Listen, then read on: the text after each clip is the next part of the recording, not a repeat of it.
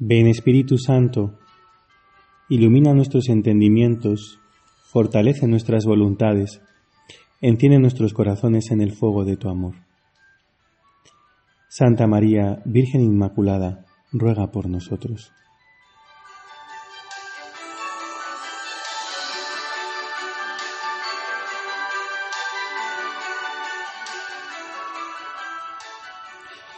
Nos encontramos ya en el último día de la octava de Navidad. Este día 1 de enero celebramos la gran solemnidad de Santa María, Madre de Dios, una de las fiestas dedicadas a la Virgen más grandes de todo el año. Poniendo un símil cinematográfico, podríamos decir que hasta ahora en la Navidad el primer plano ha estado fijo en el rostro del niño, en la figura del niño, que es eh, Dios hecho carne por nosotros, por amor a nosotros. Ayer que celebrábamos la solemnidad de la Sagrada Familia, el plano se amplió, se hizo más general y pudimos ver a estos tres personajes, ¿no? No solamente al niño, sino también a su madre y también a San José, que les acompañan. Y finalmente, en este día de, en el que concluimos la octava, en este día de Santa María, Madre de Dios, ahora la imagen se centra en la madre, pero la madre siempre unida al hijo, ¿no? Al que sostiene en sus brazos.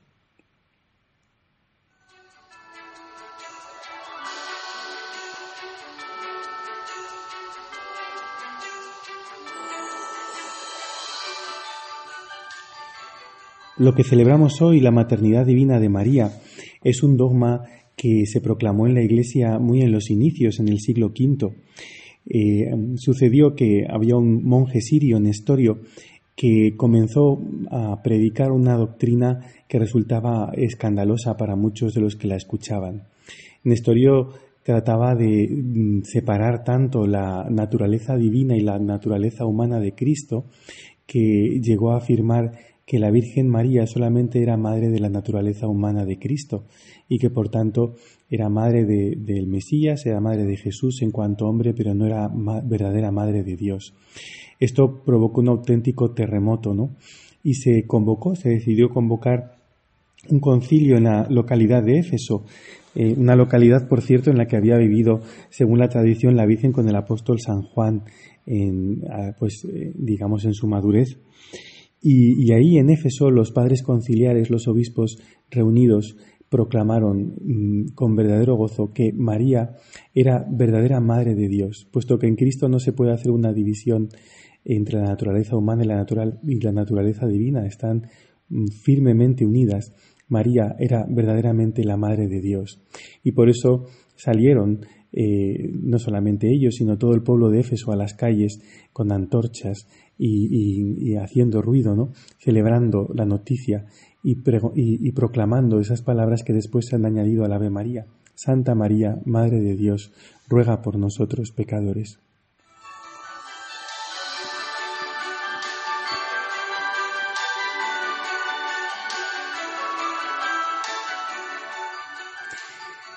¿Qué supone para nosotros que la Virgen María sea la Madre de Dios? Pues es verdaderamente una gracia muy grande. Eh, San Maximiliano Kolbe, un santo que murió mártir en Auschwitz, era franciscano y sacerdote católico y murió dando su vida precisamente por ser sacerdote católico, ofreciéndola a cambio de la de otro prisionero que había sido condenado a muerte. Pues Maximiliano Kolbe, que era un gran enamorado de la Virgen María, un gran enamorado especialmente de la Inmaculada, tiene un texto muy bonito en el que se pregunta acerca de este misterio ¿no? Eh, de la Virgen como Madre.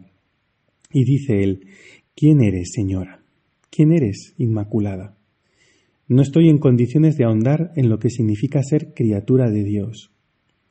Sobrepasa ya mis fuerzas el comprender qué quiere decir ser hijo adoptivo de Dios. Pero tú, Inmaculada, ¿quién eres? No eres solo criatura, ni solo hija adoptiva, sino madre de Dios.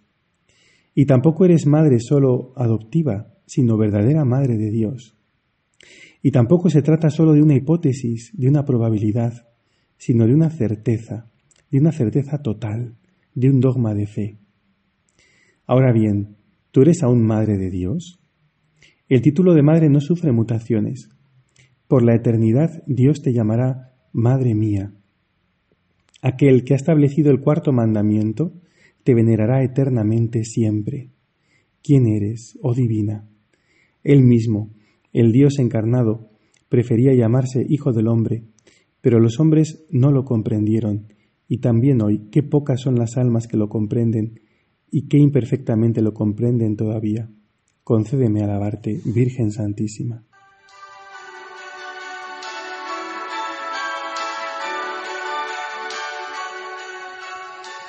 Por toda la eternidad Dios estará llamando a su madre, a, la, a María, le estará llamando Madre mía. ¿Qué confianza nos da esto? Por tanto, acudir a la que es la verdadera Madre de Dios es una garantía de que podemos tocar el corazón de Dios. La Madre de Dios es también mi Madre. Que esto nos llene de confianza para acudir a ella y para vivir estos días de Navidad muy unidos a esta mujer que es carne de nuestra carne, una de los nuestros, de nuestra raza, pero que ha recibido una gracia singularísima a la que ella respondió con una gran santidad.